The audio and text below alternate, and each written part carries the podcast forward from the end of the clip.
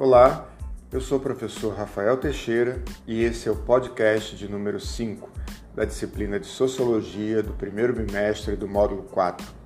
Estamos no ensino médio das unidades escolares da DIESP e nesse momento abordaremos a formação do Estado. A história do surgimento dos Estados veio de muito longe, da Grécia Antiga. Na época, os futuros estados eram chamados de polis habitado por moradores e cidadãos políticos executores da atividade cívica. Elas eram autônomas e construíam sua organização política.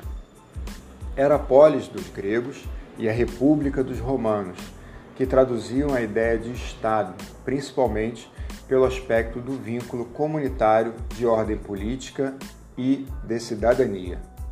Na Antiguidade Clássica, o Estado teve uma variedade de formas. Houve monarquias onde o poder era baseado na religião do rei e do controle do seu exército centralizado, e houve também grandes impérios, como no Império Romano, que não dependia muito da função religiosa, mas era centralizado nos militares. As cidades-estado passaram a existir nessa época, onde as cidades passaram a conceder cidadania à população o primeiro pensador que tratou do Estado baseado nos seus estudos, fazendo que a organização da sociedade é, fosse entendida da melhor forma, foi o italiano Nicolau Maquiavel. Ele escreveu o livro O Príncipe em 1513. Nesse, afirma que os homens buscam uma forma de organização que controle seus maus sentimentos e seus desejos mundanos, ou seja, uma forma de governo que controle a maldade humana. A Itália estava fraca, dividida em províncias. Essa situação expressava a fragilidade de um país suscetível a invasões. Para Maquiavel, só havia uma forma de fortalecer a Itália: a unificação. E esta só seria possível se um governo fosse determinado por um príncipe, segundo ele, que poderia organizar uma sociedade sem maus desejos, educada, virtuosa e com estabilidade nas instituições. Quando consegue isso, não seria mais necessário que o governo do príncipe fosse estabelecido, passando a forma de governo para a república onde homens, agora virtuosos, participariam ativamente. Já o autor Thomas Hobbes, pensador inglês, defende que o homem, no estado de natureza, vive em permanente guerra de todos contra todos.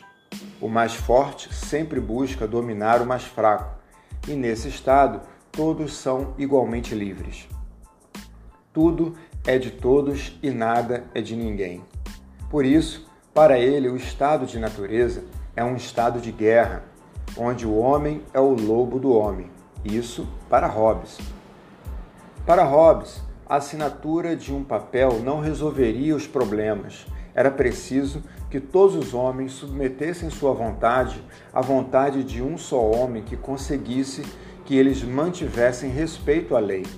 Esse homem que centralizava o poder seria a lei e a organização da sociedade seria o Estado absolutista.